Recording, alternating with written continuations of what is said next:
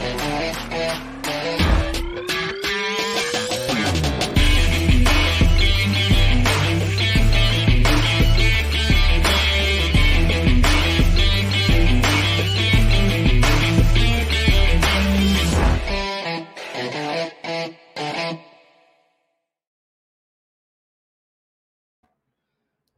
Hola, hola, ¿cómo están? Sean todos bienvenidos a otro programa más de Inversionista Digital. Estoy tratando de sacar aquí, espérame, que justo video en vivo, ahí está. Tengo que sacar a la gente de Instagram también. Ahí estamos. Perfecto, ya estamos al aire con nuestro programa, como decimos, Inversionista Digital 818. Aquí nos juntamos de una forma un poquito más lúdica, más distendida, para hablar un poquito más de la inversión inmobiliaria, con un objetivo claro, invertir en departamentos y lograr que se paguen solos. Todos los días tenemos un tema específico y el tema del día de hoy dice, en estos barrios es donde debes tener tus inversiones. Vamos a hablar un poquitito de qué es un barrio, cuáles son los tipos de barrios que nosotros nos referimos y cuál es el que nos gusta invertir y en el cual es el otro tipo de barrio que eh, no es tan bueno invertir. ¿Cuál crees tú que sea mejor tener una inversión en un barrio consolidado donde todo ya pasó o en uno emergente, que las cosas están por pasar? Así que a eso nos vamos a dedicar el día de hoy. Hoy a la tarde, algunas instrucciones. Eh, ya está, eh, vamos a tener nuestro lanzamiento, eh, nuestro pre-lanzamiento. A eso, a eso, eso, vamos a tener hoy día en cinco horas más, a las siete de la Cinco no, pero cinco horas más no. A las 7 de la tarde en punto, parte, eh, ahí está malo ese, ese contador, ¿eh? es más de 5 horas, es unas 10 horas aproximadamente, porque a, a las 7 de la tarde en punto vamos a liberar solamente para los que estés preinscrito en las plataformas de WhatsApp. Eh, la, el link para que puedan ya reservar. Las personas que, que vieron y que dicen, bueno, yo ya hice mi reunión de análisis, yo ya eh, me siento un poco más preparado, a lo mejor ya vi uno o dos lanzamientos adelante, les vamos a dar la oportunidad de que reserven durante 24 horas antes. Entonces, eso va a pasar solamente para personas que estén en WhatsApp. ¿Cómo lo hago si yo aún no lo he hecho? ¿Dónde me puedo preinscribir para obtener la oferta 24 horas antes? Señor director, aquí está pasando eh, el banner en, en, YouTube y dice brokerdigitales.com slash em, pre-lanzamiento. Lo mismo, em, lo mismo va a pasar en, en, Instagram. Es decir, señor director, si lo puede poner ahí en el chat de Instagram, eh, brokerdigitales.com slash preinscripción. Con ese, tú te vas a ir a WhatsApp y en WhatsApp vas a estar en el, eh, en el grupo exclusivos VIP, que le llamamos nosotros, para eh, que puedan ver la oferta 24 horas antes. Vamos a grabar un video con Ignacio ahora eh, terminando este, este live, donde vamos a explicar el paso a paso, donde vamos a explicar la ubicación, donde vamos a explicar los precios, donde vamos a explicar todo lo que necesitas tú saber si estás para saber si estás realmente frente a una tremenda oportunidad de inversión. Te adelanto desde ya que eh, es una muy, muy, muy, muy, muy buena oportunidad, un tremendo proyecto el que vamos a lanzar ahora, así que em, nada, con eso dicho, señor director, vámonos directamente al, al tema del día de hoy. ¿Qué dice? En estos barrios es donde debes tener tus inversiones. Así que eh, antes de partir quisiera felicitar a todos mis amigos eh, argentinos, que hay un hito importante en el mundo del fútbol que se produjo ayer, que ya son campeones mundiales. Le ganaron la final ahí a, a, Francia, eh, así que si hay algún argentino viéndonos por acá, les mandamos un cariñoso saludo afectuoso por el tremendo logro, un tremendo partido muy bueno ahí que Francia les puso Francia le puso todo, todos los, los obstáculos, ¿eh? ¿se dieron cuenta? Le puso todos los obstáculos que podía para lograr evitar y quedarse ellos con, con la copa. Pero al final, em, al final salió ganando Argentina. Así que un abrazo cariñoso a los amigos argentinos. Felicitaciones por tener su tercera Copa Mundial. La Jules Rimet, así se llama esa, esa copa. Con gusto y un abrazo para todos. Señores, entonces vamos a comenzar Vamos a comenzar con el tema del día de hoy. Aquí llamamos barrio en Chile. Y el barrio no viene a ser eh, nada más ni nada menos que un pequeño sector. Un pequeño sector que puede ser barrios pequeños, eh, puede ser un sector de 5 a 7 cuadras a la, redonda, quizá un barrio un poquito más grande, unas 10, 15, 20 cuadras a la redonda, pero son pequeños sectores que están dentro de las comunas, que tienen por lo general algún, em, por lo general las características de las personas que viven ahí o eh, de las construcciones que se realizan ahí, pueden tener alguna particularidad. Por ejemplo, es fácil identificar algunos barrios en Santiago, por ejemplo, eh, el barrio de Bellavista. Es un barrio donde es muy apto para que hayan discotecas, para que hayan... Comercialmente es un barrio bien atractivo. Eh, hay universidades, hay varias, varias cartas de, de, restaurantes de, distintas, de distintos ámbitos. Em, ¿Qué más puede ser? Es un barrio con tradición.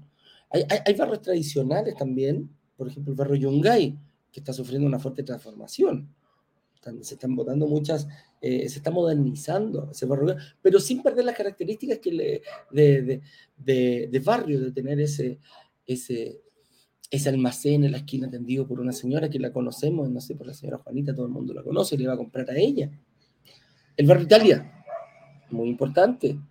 Eh, el barrio El Golf, hacia el sector oriente, donde se destaca principalmente la arquitectura para para lugares de oficina. Altos edificios espejados. Por lo general, los edificios más antiguos incluso se han ido transformando. Dejaron de ser habitacionales para, para transformarse en barrios eh, de oficina o, barrios comerciales. ¿Qué otros barrios podemos identificar en Santiago? Eh, el barrio de la Plaza Ñuñoa, por poner un ejemplo. Ahí hay, hay un, un, barrio chiquitito, donde en cuatro o cinco cuadras a la redonda se empezaron a hacer, se, potenció mucho la vida en familia llena de restaurantes, familiares, etc. Y así podemos ir identificando distintos barrios. Pero ¿cuál es el que no? Em, y muchas veces, muchas veces esas características de barrio le dan un, em, le dan una característica a las personas que viven en ese barrio.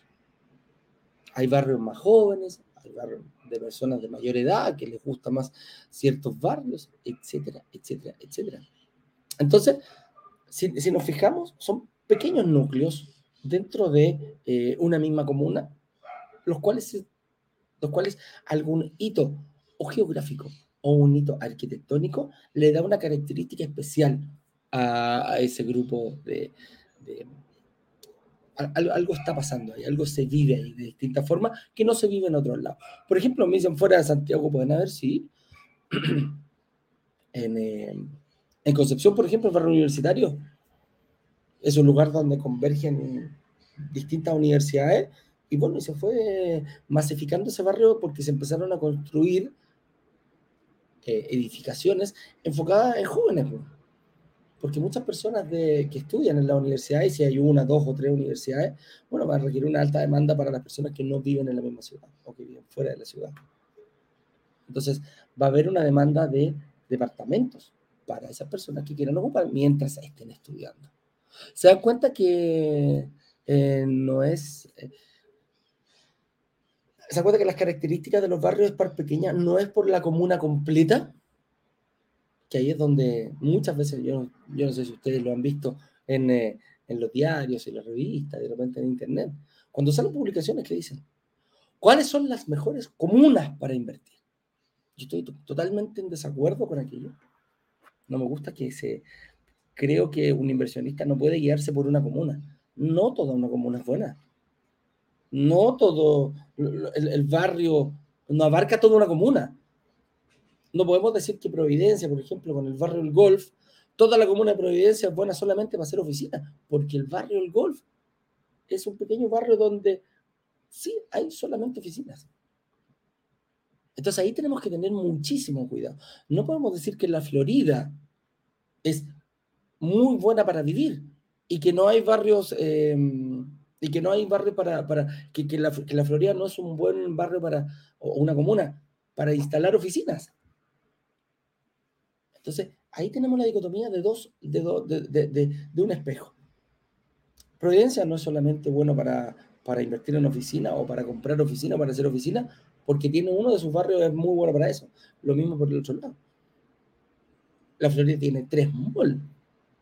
Y si ahí nos fijamos, mira, y ahí vamos a dar un, pequeño detallito.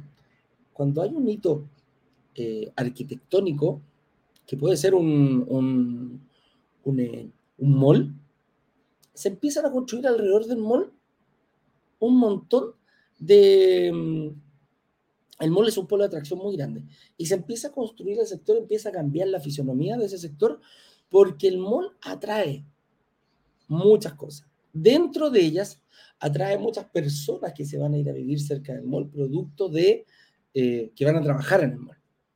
Eso es como lo primero que podríamos ver. Lo segundo que podríamos ver es que va a haber mucha gente que a lo mejor se está trasladando de otro lugar de la comuna para estar más cerca de su trabajo. O viceversa.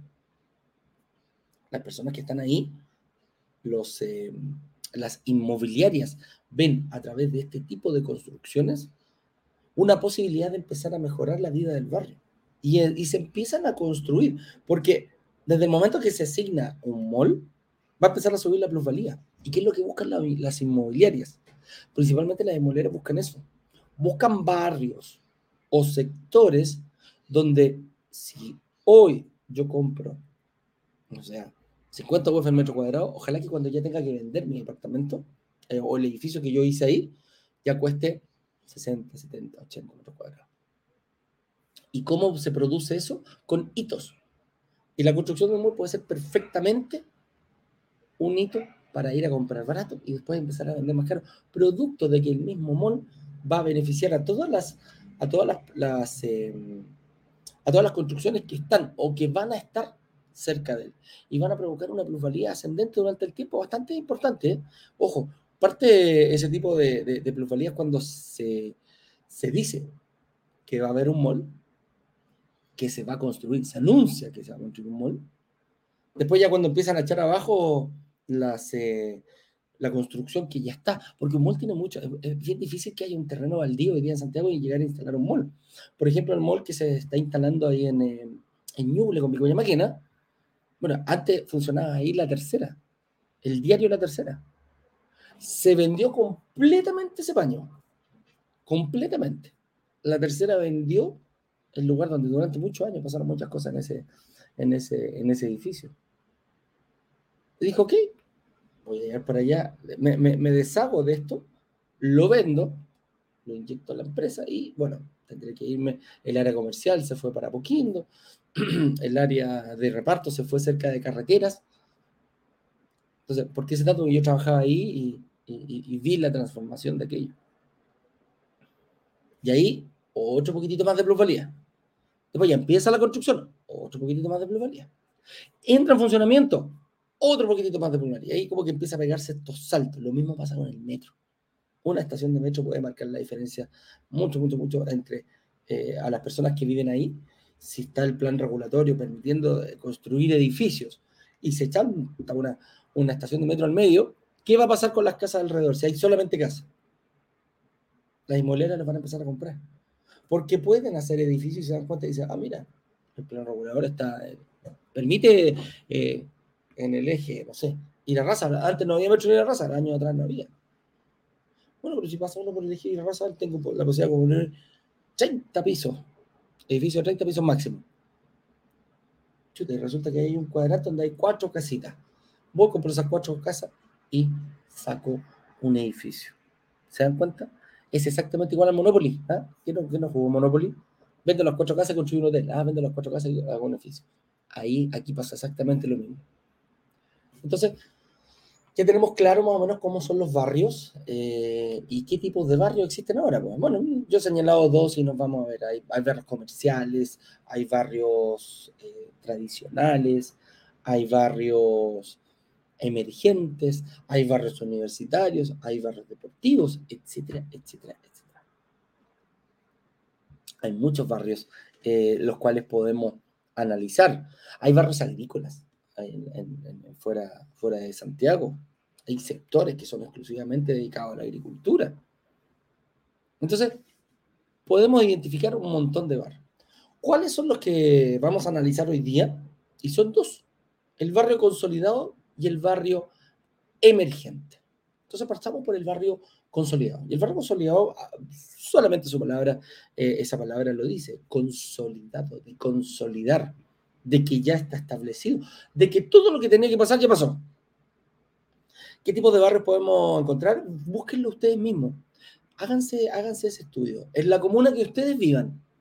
Lo mismo en la comuna que ustedes vivan. Pero traten de identificar, ojalá después de este live, cuál es el barrio consolidado que hay en tu comuna. Por ejemplo, si nos vamos a... una de las primeras comunas que se nos viene a la cabeza cuando uno dice barrio consolidado. Y uno de los barrios consolidados es...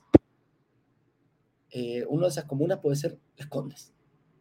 Y en Las Condes, claramente hay, un, hay, hay barrios consolidados, podemos identificar muchísimo. Ya tiene metro, que cruza Las Condes, todo por, por, todo el eje Apoquindo, que es la línea 1, que empieza desde donde empieza Las Condes, por ahí por el barrio del Golf, y termina en los Dominicos, prácticamente cruza toda la comuna.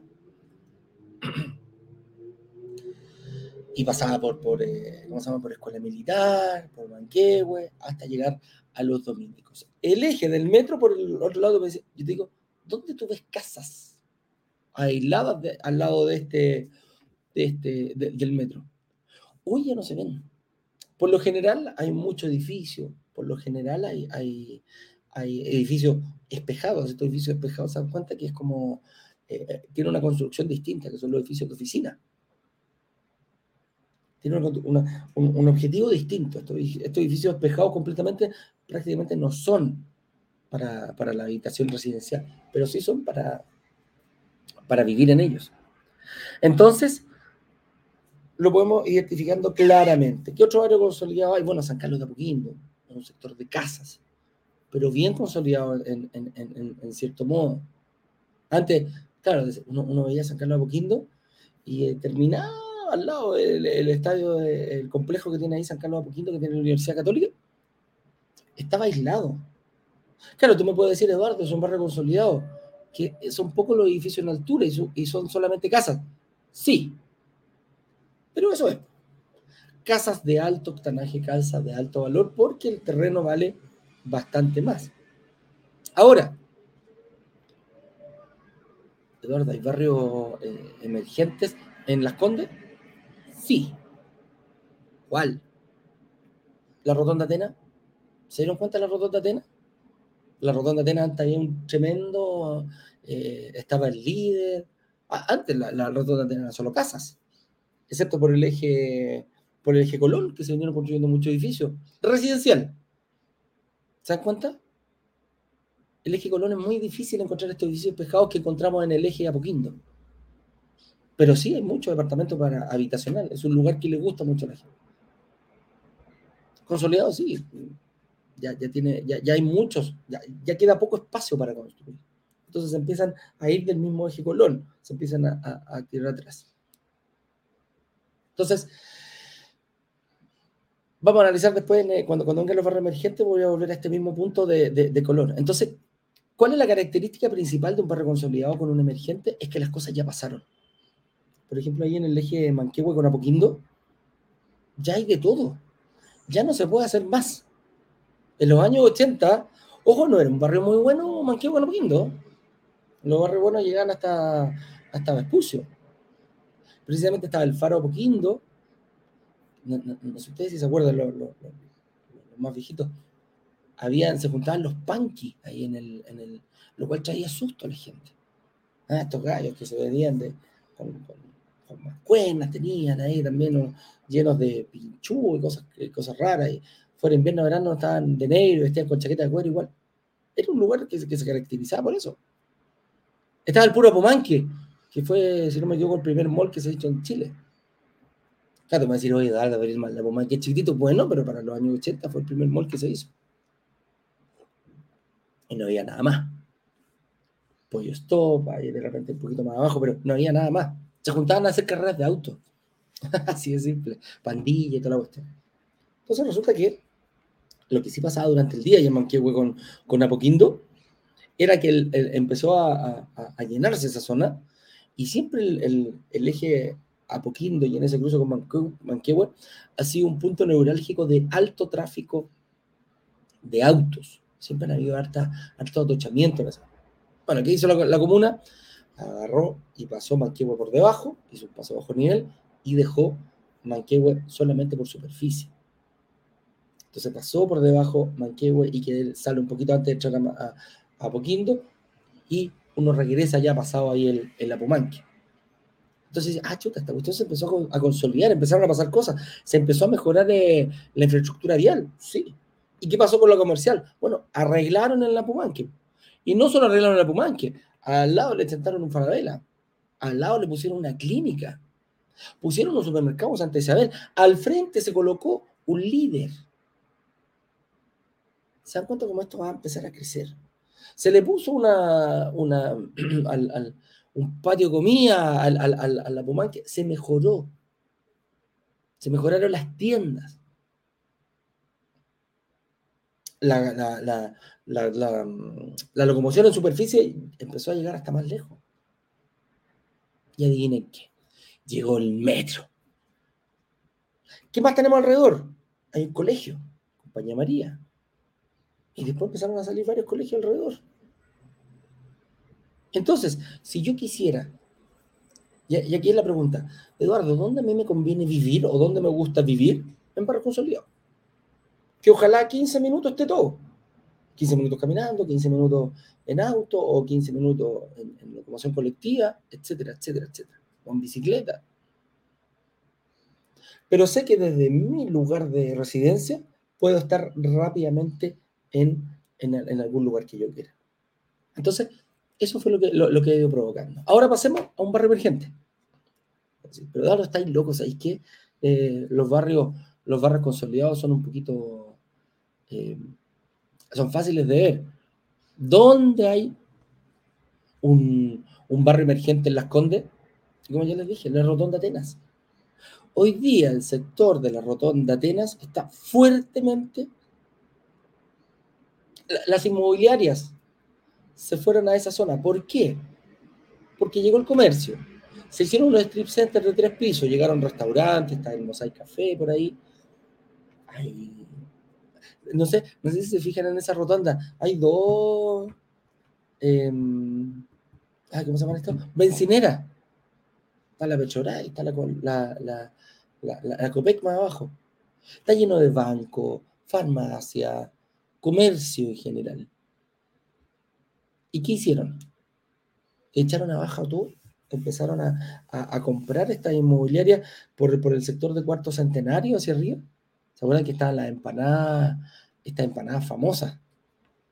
Famosas, que no me acuerdo el nombre. ah, las Tomás Moro. La empanada Tomás Moro. Un negocio de años. Bueno, vendieron todo. Iban a construir dos o tres torres. Y al frente también van a hacer lo mismo. Y por el lado van a hacer lo mismo. Y que no te extrañe que a dos, hasta dos o tres cuadras llegue porque se van a beneficiar de todo lo que ya ahí está pasando ahora. Entonces, a eso lo podemos llamar un, barrio emergente. Cosas que van a pasar. Inmobiliarias que compran terrenos y los construyen después para vender a un valor terreno más alto. Aprovechan la plusvalía por el sector. Y aquí es súper importante hacer la aclaración.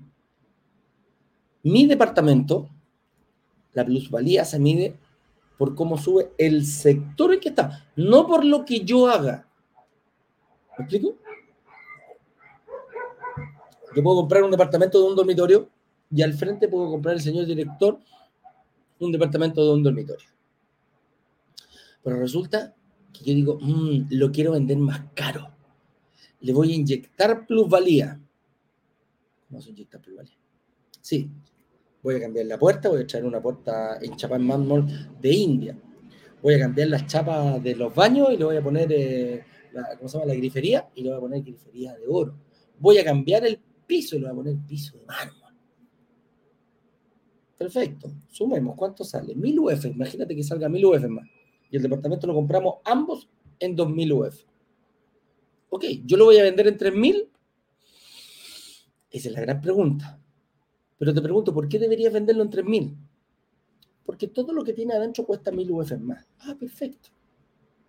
Y resulta que el primer año el señor director dice, ah, mira, lo vendí en, en, en, en, 3.000 UF. Y el señor director va a decir, sí, yo lo vendí en los 2.000, eh, ¿cómo se llama? Las 2.000 UF más el porcentaje de plusvalía, pongámoslo 5%. Tú también lo vendiste con ese 5%, pero ¿por qué lo vendiste más caro? Porque tú le inyectaste todo aquello que, que va adentro. Es lo mismo que las casas. Las casas vienen peladas, vienen sin jardín, viene toda la tierra ahí dando vueltas. Y ahí veo yo si le pongo piscina, si le pongo quincho, lo que se me ocurra. Entonces, ¿eso se premia? Sí, pero por el valor de construcción. Aquí estamos hablando de plusvalía. El aumento del valor durante el tiempo. Y la plusvalía se ve en base al total de la, en base al total del valor del departamento. Y esto ocurre, el, mayor aumento en barrios, en barrios, eh, en barrios consolidados que en barrios emergentes, ocurre porque en los barrios emergentes cosas van a pasar. No han pasado aún, pero sí en un futuro. Entonces, a eso es lo que nos referimos con barrios emergentes. ¿Cómo podemos identificar rápidamente un barrio emergente? Eh, el metro. Las estaciones de metro en Santiago dan, dicen un punto, donde hay una estación, alrededor va a estar un barrio emergente. ¿Va a empezar a subir el valor del, del, terreno, valor por metro cuadrado? Sí, va a empezar a subir. ¿Cuál es la ventaja? Que va a subir para todos los departamentos. Entonces, todos los departamentos van a ir ganando plusvalía anualmente.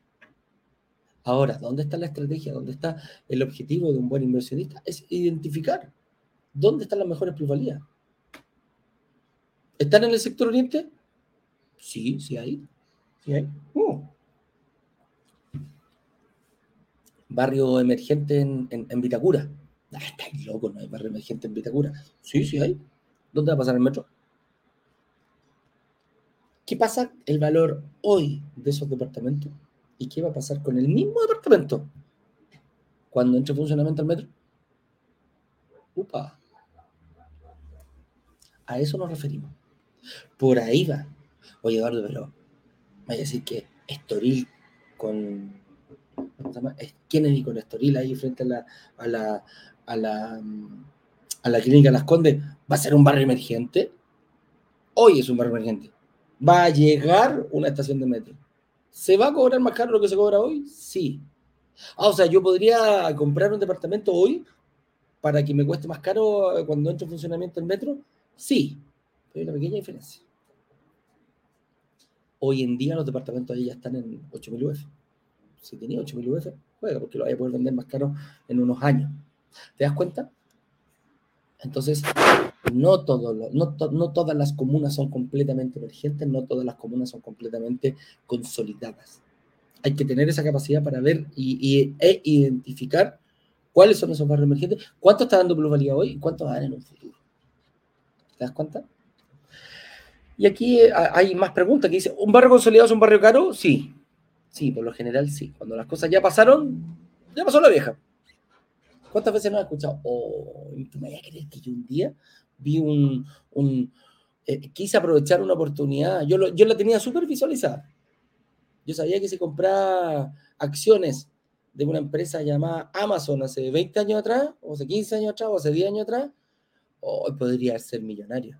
Uy, el otro dice, mira, ¿tú, me crees que yo estuve siguiendo las acciones de Apple cuando costaban 10 dólares? Yo podría, yo hubiera.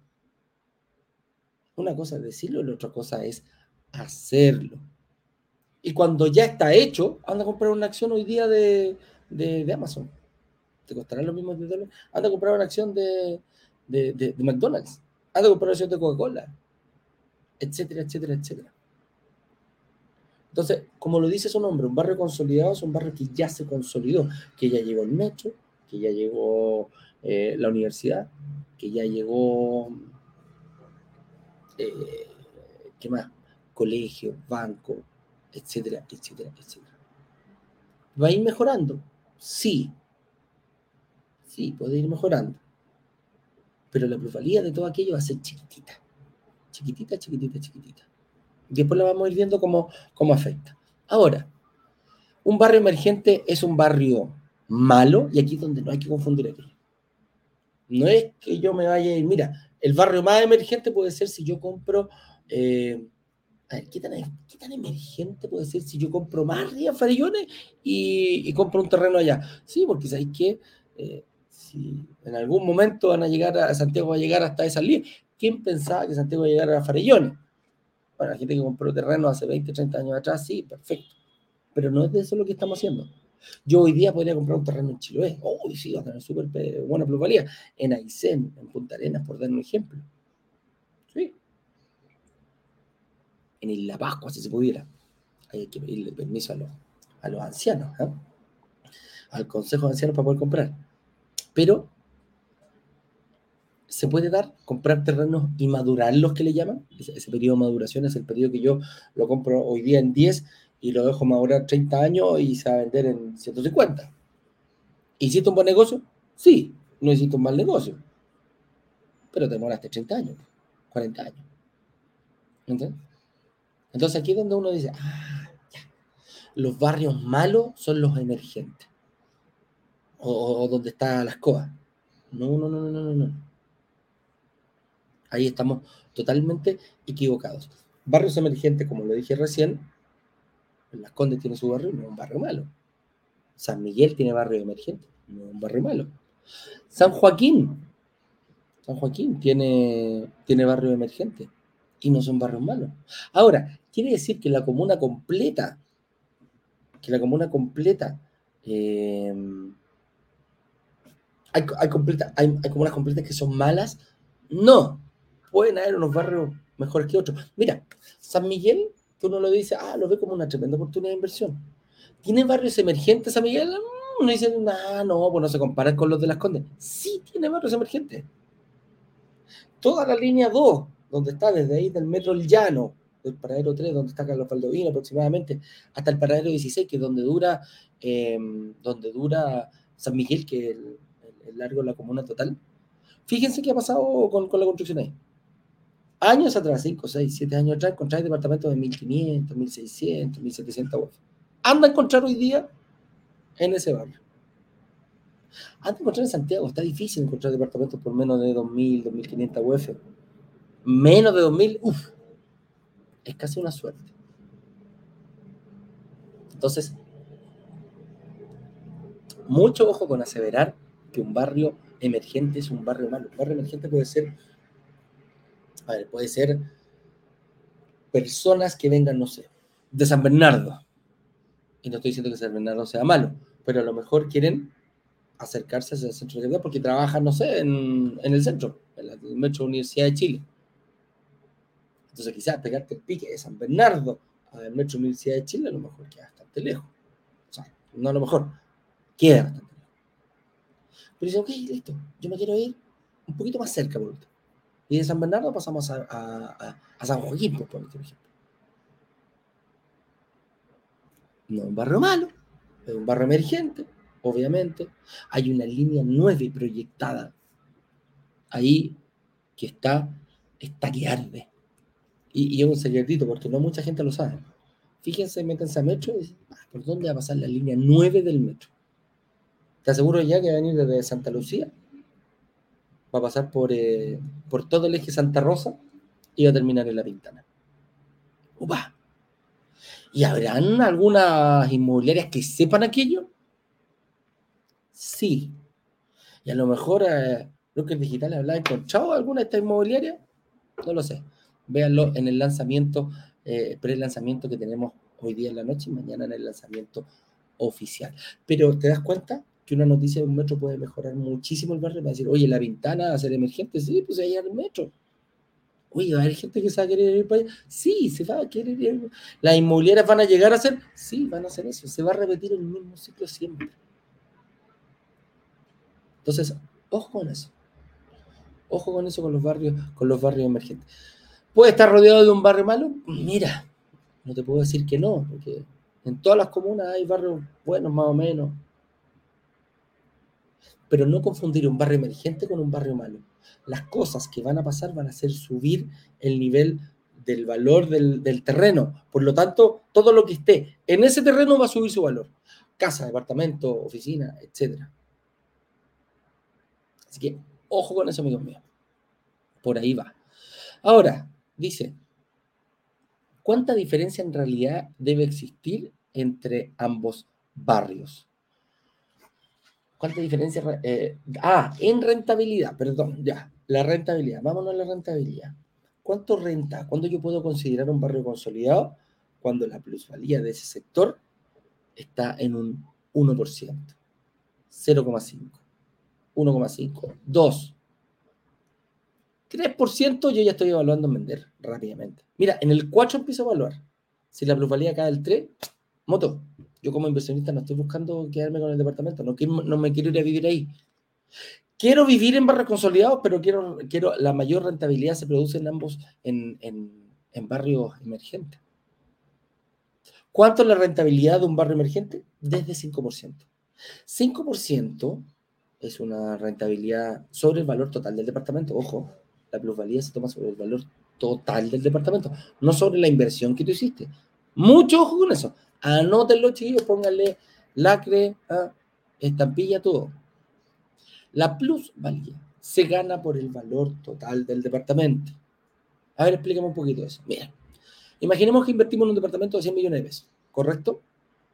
Yo pongo el 20%, que serían 20 millones. Y el banco, tengo, tengo que convencer a una entidad financiera que me financie el otro 80%. Ok, voy a una mutuaria y me financió el 80%.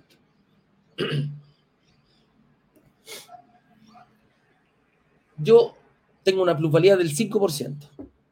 Ese 5% de plusvalía lo pongo sobre los 20 millones o sobre los 80 millones que puso el banco, los 20 millones que puse yo, los 80 millones que puso el banco o por la suma del total del departamento.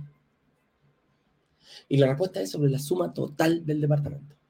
Sobre los 100 millones, 80 más 20, sobre eso gana plusvalía. Por eso es tan importante buscar sectores con alta plusvalía. De un 5 para arriba ya es muy bueno. Dos dígitos, excelente. ¿Por qué? Imaginémonos sobre este mismo proyecto. Voy a hacer una, un, ejemplo para que, para que lo entiendan. Con una plusvalía del 5%. Imaginemos que yo puse 20 millones, ¿correcto? Imaginemos una plusvalía del 5% lineal, ni siquiera eh, compuesta, que cada vez que uno cobra la plusvalía, o sea, no cobra la plusvalía, año a año se va sumando la plusvalía al valor anterior. O sea, hoy costó 100, si le sumo 5, el próximo año no voy a partir, la base no va a ser 100, va a ser 105. Ah, y gané 5 millones después, sí, 110 y de 110 va. Entonces, lo vamos a hacer solamente lineal. ¿Para qué? Para decir que yo voy a ganar 5 millones al año. Espérate, se me volvió loco esta cosa. Espera un momento, chiquillos, que se me volvió loco aquí el.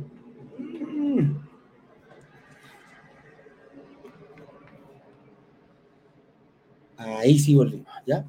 Eh, entonces, estaba yo. Vamos a partir de los 20 millones que yo puse, 80 y vamos a ganar sobre el 100. Voy a ganar 5 millones de pesos. ¿Correcto? Perfecto. Yo puse 20. Yo puse 20, ¿cierto? Sí. Entonces el primer año recupero 5. Y el otro año 5 más. Sí. Al otro año 5 más y el otro año 5 más. O sea, en 4 años yo voy a duplicar mi inversión. Ajá. Entonces tengo 20 millones y al cabo de 4 años tengo 20 millones más. O sea, tengo 40 palitos. Sí, así es. Sumémosle lo que fue eh, mientras yo estaba pagando el crédito a la mutuaria, yo pedí 2.000 UF, por ponerte un ejemplo, pero resulta que al cabo de cuatro años, esto habrá bajado un poquitito. Como pagamos los intereses, muy fuerte la cuota, está muy influenciada por intereses en un principio, ponle, no sé, 300 UF. Así, bien, bien, bien, bien, bien austero. Ponle que pediste 2.000 y descontaste, ya, ponle 500 UF. 5 por 3, 15. 500 UF a, 30 lucas. No sé, o menos si me ayudan, chiquillos. No, no, no, no estoy con la calculadora. Pero deberían ser más o menos unos 15 palitos. Pero seamos más austeros, pongámosle 200 UF, así de simple, 6 millones más. Y a 30 mil pesos. Que descontemos 200 UF. ¿Se lo sumamos a lo que ya teníamos? Sí. 40 más 6, 46. O sea, Eduardo, que yo si vendiera el departamento al cuarto año, recupero, duplico mi inversión, gano una pequeña, eh, una pequeña diferencia en lo que, lo que provocó el arriendo y el dividendo para, ah, esa no lo sacamos. Solamente la amortización, ocupé la amortización del capital que produjo, que produjo aquello. ¿Y puedo tener 46 palitos en el bolsillo durante en cuatro años? Sí. A eso es lo que yo me refería. Tengo que hacer estos negocios, estos movimientos rápidos. Oye, Eduardo, pero resulta que el metro va a llegar al quinto año. No vendáis. Quédate un rato más. ¿Quién decide cuándo invertir? Cuando vender, tú. Cuando salir. Tú eres el que decide cuando inviertes y tú eres el que decide cuando, cuando sales de la, de la.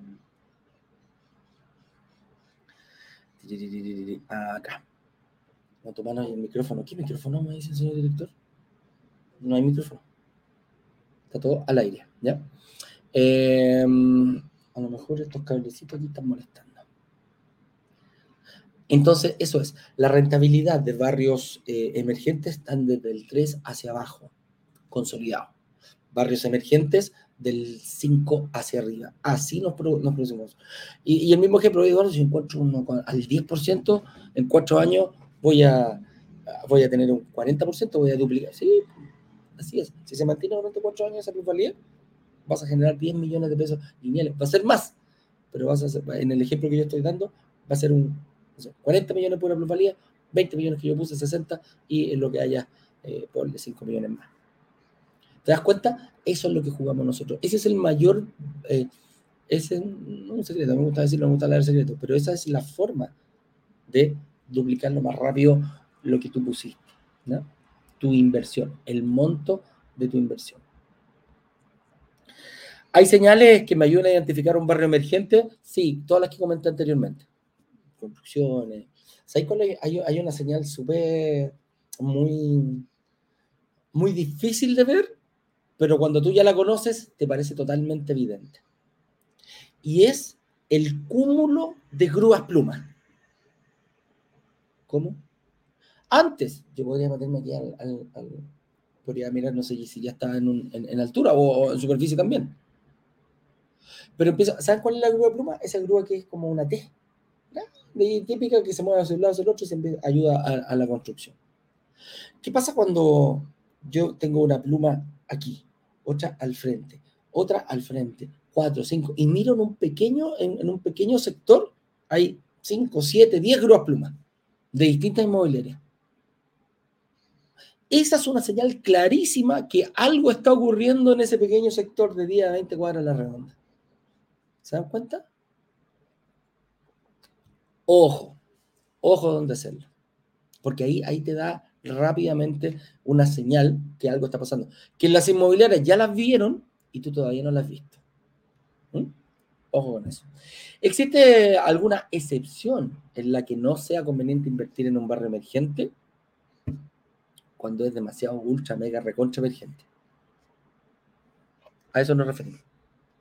Cuando no, no, no se vayan al extremo de decir barrio emergente. ¿Por qué? Porque dependiendo de la, de la, geografía, es lo, es lo que yo te decía adelante.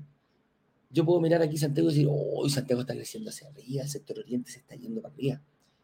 Voy a comprar un terreno en más arriba de Farellones.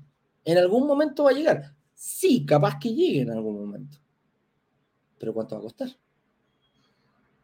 Esa es la diferencia. ¿Y cuándo va a llegar? ¿Qué pasa si yo digo, oye, voy a comprar un terreno en Chiloé? Está súper de moda. Y lo voy a vender en dos, tres años más. Mm, ¿Cuánto le voy a sacar? ¿Cuál es el objetivo de aquello? Esa es la diferencia. ¿Te das cuenta? Entonces, ojo, es bueno un barrio emergente, pero tenemos que tomarlo como inversionista de quizás repetir, buscar otro barrio emergente, 4, 5, 7, 8, máximo 10 años. Entonces, identificamos que la plusvalía comienza a bajar, ¡pum! Empezamos a ver otro lado. Viejo, vende. No le tomes cariño a los departamentos de inversión. Se usó cumplió su cometido, lo usé, lo vendí. Capitalicé. Ahora, tú entraste con 20 en la inversión. En cuatro años a lo mejor podéis tener 60, 50, 45 palos de inversión. ¿Qué hacer con esos 45? Me compro dos. Entonces, ¿te das cuenta? Con la plata de uno me compro dos departamentos. Opa. ¿Te das cuenta? Por ahí va. Entonces, creer que yo me puedo comprar un terreno porque van a construir edificios en Aysén, en Chiloé, en Castro, eh, o, muy, muy dentro de una ciudad, muy, muy lejos. Pasaba el, y, yo lo he visto también en, Valparaíso, uno ve en la punta del cerro edificio, pero en la punta. Y de repente ves que alrededor de esos edificios no hay nada prácticamente el último camino que ya y la última parte lo recorría en, tierra, que hay con ese problema de. que hay con ese problema de. de que es demasiado emergente la cosa. ¿Cachai? Así que, ojo con eso. Otra preguntita más dice: si ya invertí en un barrio consolidado, ¿qué me conviene hacer? Claro, esa es la típica. Oye, Eduardo, pucha, yo te compré, tengo un terreno, tengo, ¿cómo se llama? Tengo un departamento y la plusvalía me está creciendo al 2%. ¿Qué es lo que hay que hacer? Vende. Así de simple. Vende ese departamento e inviertes. Quizás hayas pagado, quizás ya lo tengas hace bastante tiempo, o quizás lo, lo tenías hace 4 o 5 años, pero lo que sea, vas a ganar un poquito más de lo que invertiste y ponla a trabajar ese mismo dinero, te compras un departamento y ponlo a trabajar donde la plusvalía sea mucho mayor. Para así, ojalá puedas doblar en cuatro años y ojalá en dos años o en tres años ya doblar tu inversión. Es ahí donde está la visión que tiene que tener un inversionista. A eso nos referimos. Cuando yo compro un departamento, me pasan un dardo. ¿Dónde quiero atinarle? Al puntito rojo que está al medio. Entonces, si yo considero que tengo un barrio, ¿qué, puedo hacer? Le voy a decir, oye, no, pero dijo, vende, por favor. Vende rápida, rápida, rápidamente aquello. Oye, aquí llegó Ignacio y te digo, un amigo mío, que te conectaste con la cuenta de Brasil. Tienes que conectarte con otra cuenta, por favor. ¿Ya? Para que lo hagas ahora. Y yo contesto la última preguntita. Dice, ¿en qué tipo de barrios invierte el fondo de inversión? Barrios emergentes. ¿Por qué? Porque el fondo de inversión está cuidado, está asesorado por brokers digitales. ¿Qué hacemos nosotros? Recomendamos eh, invertir en barrios emergentes. Como te pudo haber quedado clarísimo, clarísimo, clarísimo ahora. Entonces nosotros al invertir en barrios emergentes, que es lo que hacemos, el fondo también está obligado a invertir en barrios emergentes. La única diferencia que hacer el fondo que, que no puede ahora es apalancarse, o sea, él no puede tomar un crédito con una mutuaria para comprar un banco. Él tiene que tener la plata, ¡pum! y ponerla arriba de la mesa, completa, completita. Pagar los departamentos al contado. ¿Para qué? Para que comiencen a generar rápidamente flujo. La diferencia entre el arriendo y el dividendo aquí es cero. O sea, no. Es completamente a favor del, del dueño de los departamentos, que en este caso es el fondo. Por eso esa es una de las cosas que se va a repartir cada tres meses es el catch flow que le llaman los gringos. ¿ah? El que leyó para el riesgo para el el catch flow que le da eh, mensualmente. Entonces, ojo con eso. Esa es la, la, diferencia. Y obviamente va a estar asesorado por brokers digitales que tenemos. De hecho, el señor director está dentro de la directiva de ese fondo precisamente para salvaguardar y dar los mejores, que se apoyen en nosotros para el estudio de dónde invertir en un departamento. ¿Para qué? Llegue la mayor rentabilidad a nuestros eh, inversionistas del fondo de inversión también. Eh, por eso no van a comprar en, lugares consolidados. Así que quédense tranquilos, muchachos, que en el fondo, el, fondo de inversión es prácticamente lo mismo que invertir en un departamento y va a seguir nuestros mismos consejos. Así que, ¿en qué tipo de barrios va a invertir el fondo de inversión? Barrios eh, emergentes. Al igual que todas las personas que se encuentran acá. Oye, señor director, por favor, haga pasar aquí a... Oh, espera, opa, ahí sí, Ignacio Corrales. Haga pasar a, nuestro escenario aquí a don Ignacio Corrales para que nos ayude a contestar las preguntas que vienen.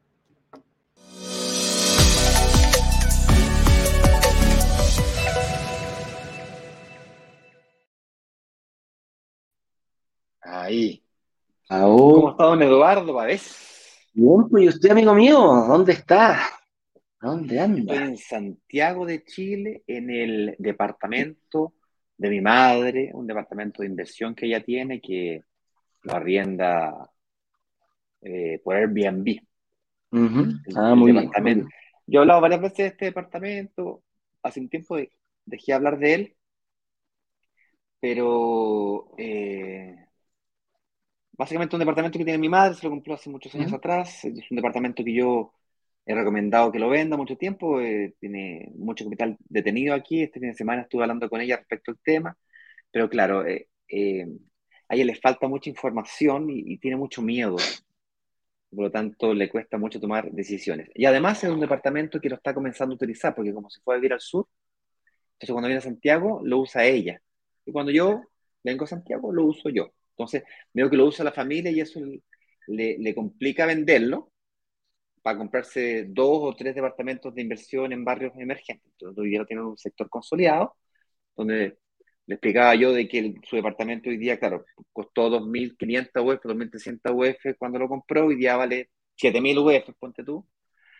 Un departamento de dos dormitorios, creo que vale un poquito más de 7.000 UF, pero pongámosle que valga 7.000 UF.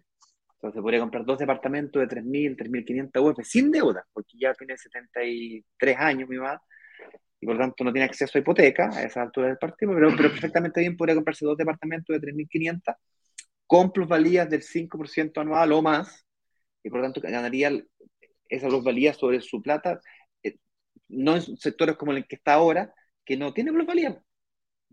no tiene ninguna plusvalía, cero. O tiene una plusvalía del 0,5, del 1%, versus 5, versus 8, versus 12, que hemos visto en algunos lugares. Pero que sea solamente el 5 ya es una brutalidad, como el 5% por año sobre 7.000 UF. 7.000 UF o dos departamentos por dos departamentos de 3.500 UF, el 5% son casi 20 millones de pesos anuales de patrimonio. Es requete mucha plata, viejo. Así es. Oye, vamos a las preguntas, Ignacio, nunca vamos a contestar preguntitas. Vamos a preguntas. Vamos a contestar preguntas. Mira, aquí pregunta. Patricio Enrique Álvarez. ¿Y cómo funcionan regiones esto de los barrios emergentes y los barrios consolidados? ¿Cuál es el fenómeno? ¿Cómo se, cómo se da allá, Ignacio? Mira, eh, los conceptos son muy parecidos a los de la región metropolitana. la forma más sencilla, más fácil, más evidente de identificar un barrio emergente es em, darte cuenta cuando la ciudad va cambiando en lo que a infraestructura o conectividad se refiere. Por ejemplo, en Santiago es evidente de que una futura línea de metro, ese sector o un kilómetro a, cada una de las estaciones de metro a la redonda, es un sector que va a comenzar a valer más, porque vivir a un kilómetro del metro es más apreciado, pues. Entonces, invertir antes de que la estación de metro esté es emergente.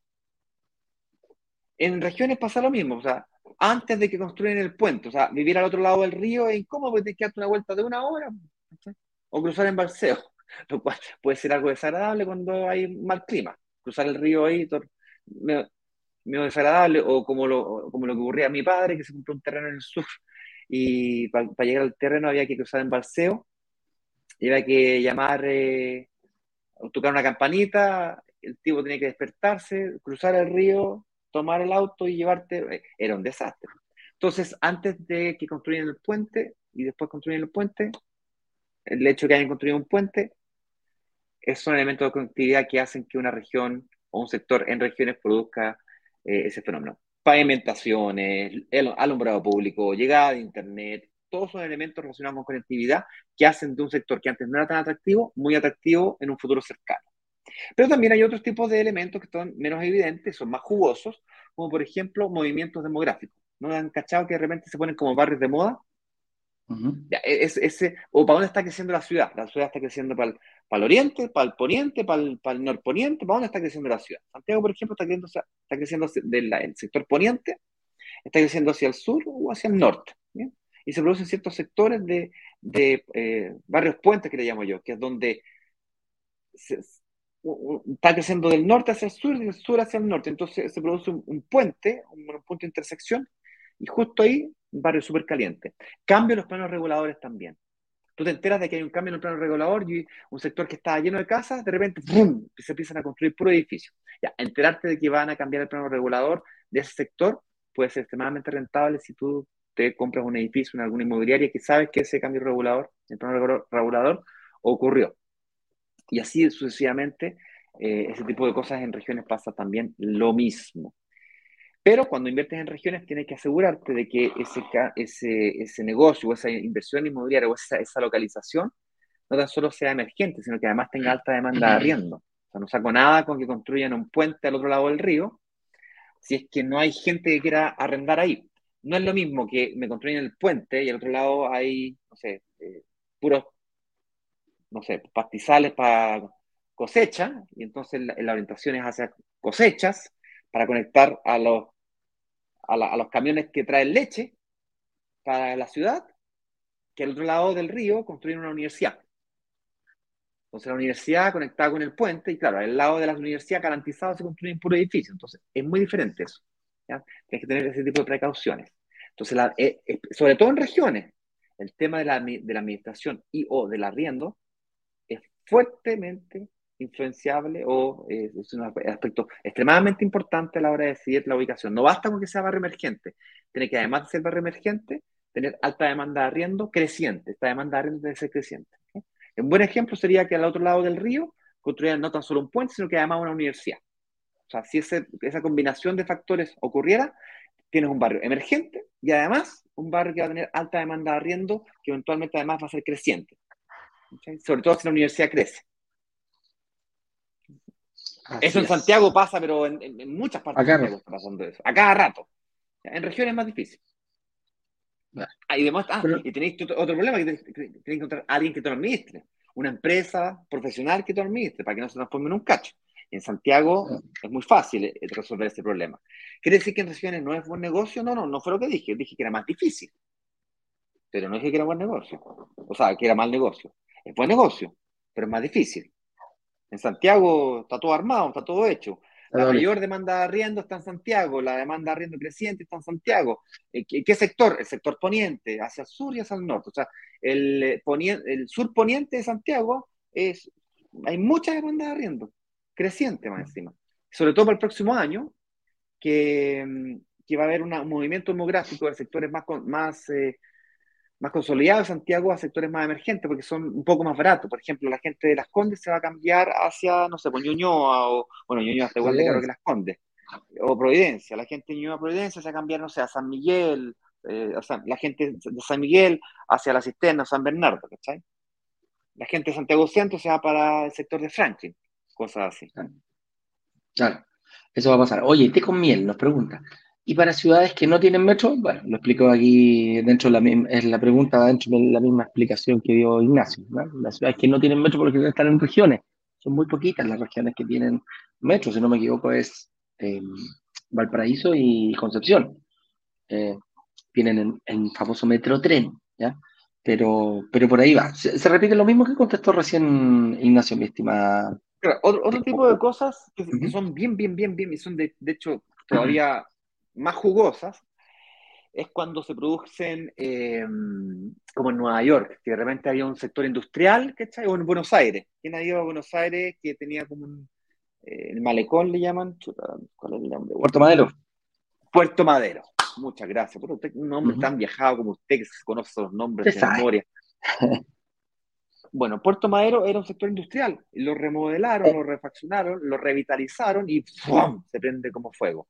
Esto es lo mismo, en Santiago también hay sectores que están siendo revitalizados y cuando eso ocurre, ¡pum! prenden como fuego. Sectores que parecían consolidados o dejados a la mano de Dios, viene un, un una municipalidad.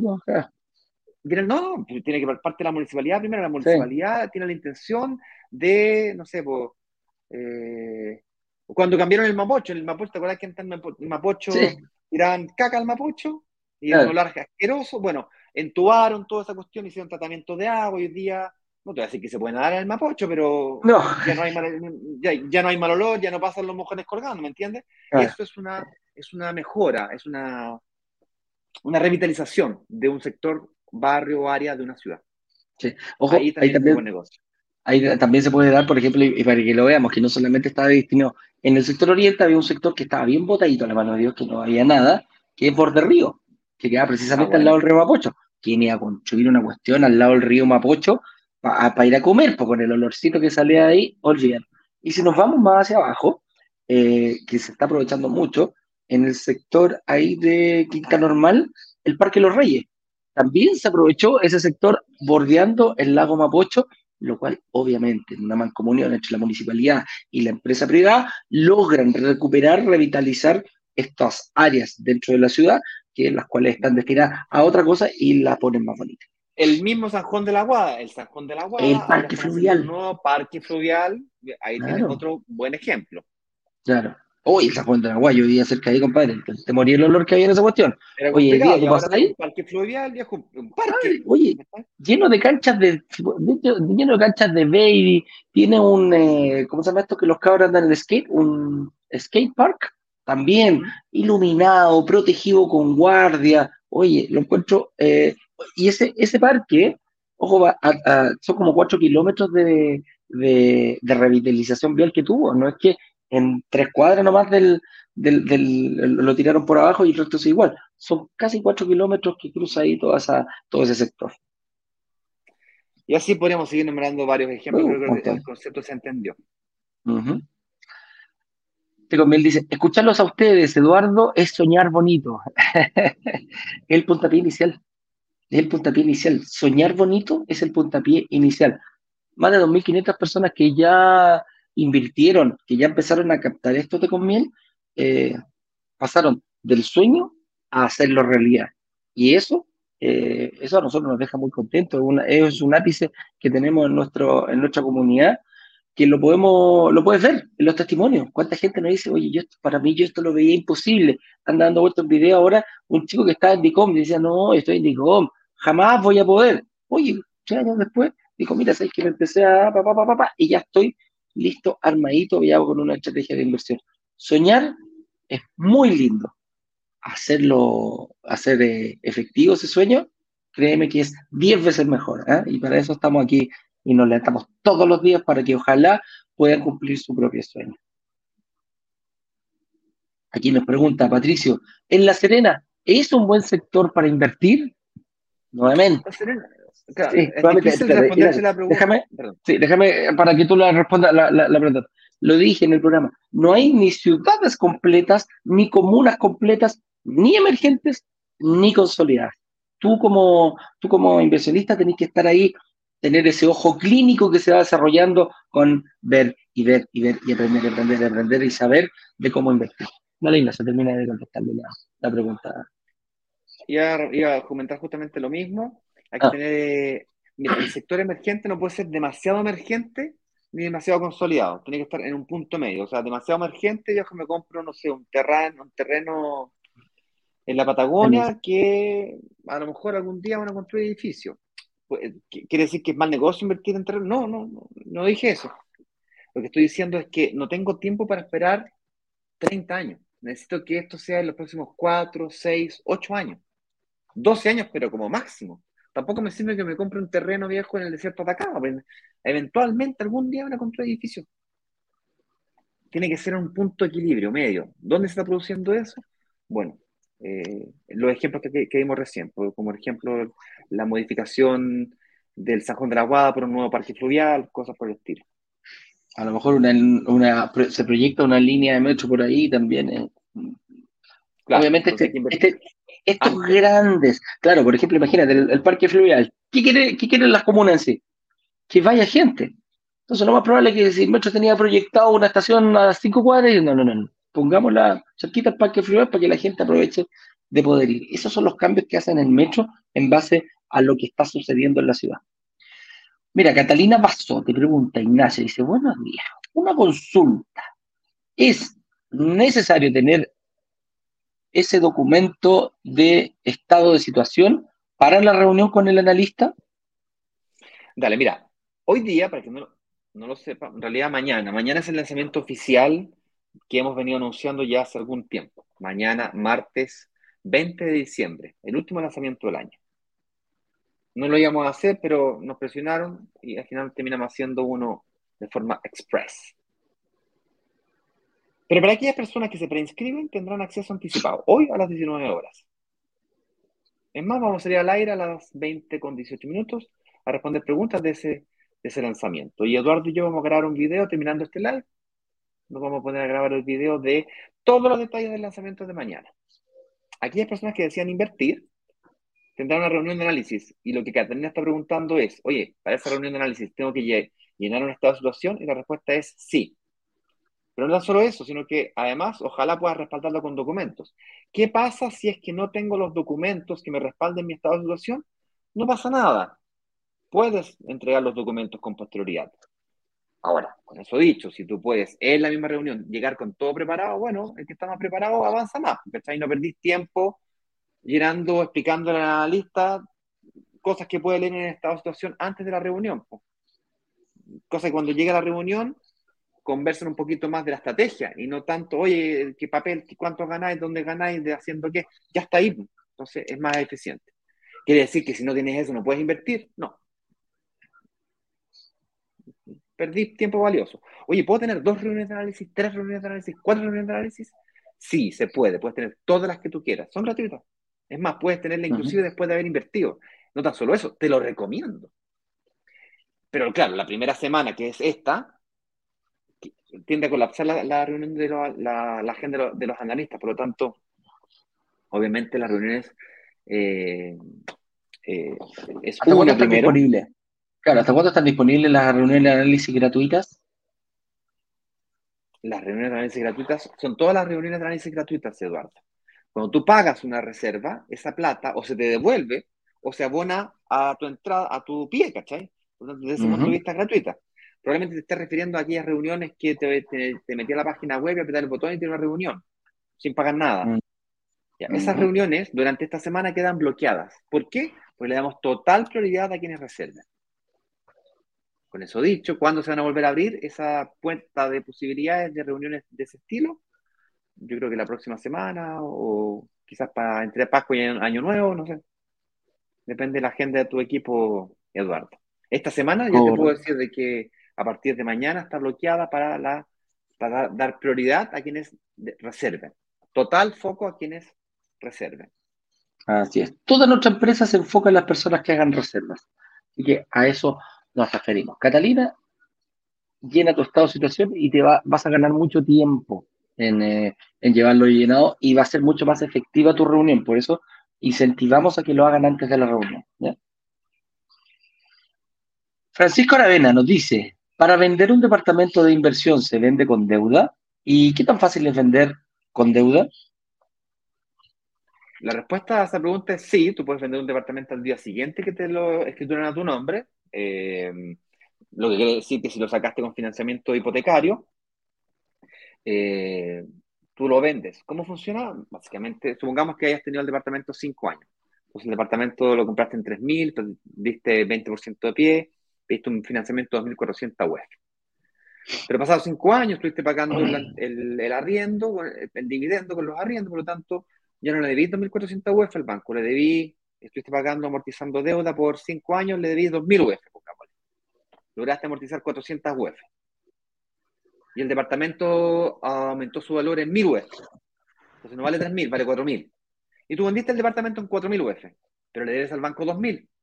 Pues, en la notaría, cuando haces la escritura, van dos vales vistas, 2.000 UF para ti y 2.000 UF para el banco, que es la liquidación de la deuda que aún le debes al banco. El nuevo comprador hace dos vales vistas, uno para el banco, para saldar tu deuda, el saldo, eh, el saldo deudor. La otra diferencia, que es tu patrimonio, incluye tus ahorros, tu amortización de capital y la plusvalía, esos tres elementos, están reflejados los 2.000 UF que son tuyas. Entonces son dos vales vistas los cuales se liberan una vez que está escrita, inscrita en el conservador de mis raíces, a nombre del nuevo dueño de la propiedad que vendiste. Así de sencillo. ¿Qué tan difícil puede ser? Depende del precio que la vendas. si se valorizó en, en, 1000 UF y vale 4000 UF y tú la vendí un poquito por debajo del precio de mercado, la vas a vender muy rápido. Si intentáis sacarle 4200 UF en vez de 4000, vaya a vender lento. Eso es. Así es. Nada más que eso. Y una última pregunta aquí de Francisco Aravena. Nos pregunta, ¿cómo me puedo unir al fondo de inversión de brokers digitales? La forma más sencilla es hacer la análisis, pagando la reserva hoy día mismo a la noche. Eh, el analista te va a decir y va a construir junto una estrategia de eh, acumulación de capital con, ayuda del fondo. Eh, básicamente eso no es más que, mira, yo quiero juntar 20 millones de pesos, perfecto. ¿Cuántas cuotas? Mira, yo puedo pagar cuotas de 100 lucas. Ok. ¿Puedo pagar cuotas de 500 lucas? Ok. ¿Puedo pagar Y ahí agarráis eso y decís, yo quiero... no, yo quiero pagar eh, tres veces al año. Ok. No, yo quiero pagar eh, cuotas mensuales y además unos refuerzos cada seis meses, porque yo recibo bonos cada seis meses de mi empresa porque no sé cuánto, retiro, que no sé qué. Ok. Entonces lo arman en conjunto. Pero defínete un monto y luego de la estrategia para poder llegar a ese monto, la cantidad de meses y la forma de plan de pago que te parezca más interesante. Eh, eso, esta es la forma más rápida. Así es. Con eso dicho, eh, estamos, estamos, estamos. Nos vemos hoy día a las em, a las a ver, a las 20.18 nosotros vamos a tener el aire, pero para la gente que ya se preinscribió, a las 7 de la tarde en punto vamos a abrir el carrito para exclusivamente los preinscritos. ¿no? ¿Cómo sabes si estás en un preinscrito? Tienes que estar en un grupo aparte que dice preinscritos y vamos a enviarte el video que vamos a ir a grabar ahora en unos momentos más eh, con, con, Ignacio, donde aparece absolutamente todo. Ubicación, ¿será barrio emergente o no será barrio emergente? ¿Qué crees tú? Eh, tipología, ¿dónde está ubicado? ¿Cuáles son los precios? Etcétera, etcétera, etcétera. ¿Por qué es bueno para invertir? Mira, todo, todo, todo aquello lo vamos a ver en un videito que dura aproximadamente una hora, una hora y media. Así que eh, atento las personas que están en los grupos de WhatsApp. Nos ha dicho. Eh, nos estamos viendo, nos despedimos hasta más tarde. mañana. Y estén bien, muchachos. Un abrazo grande. Chau, chau.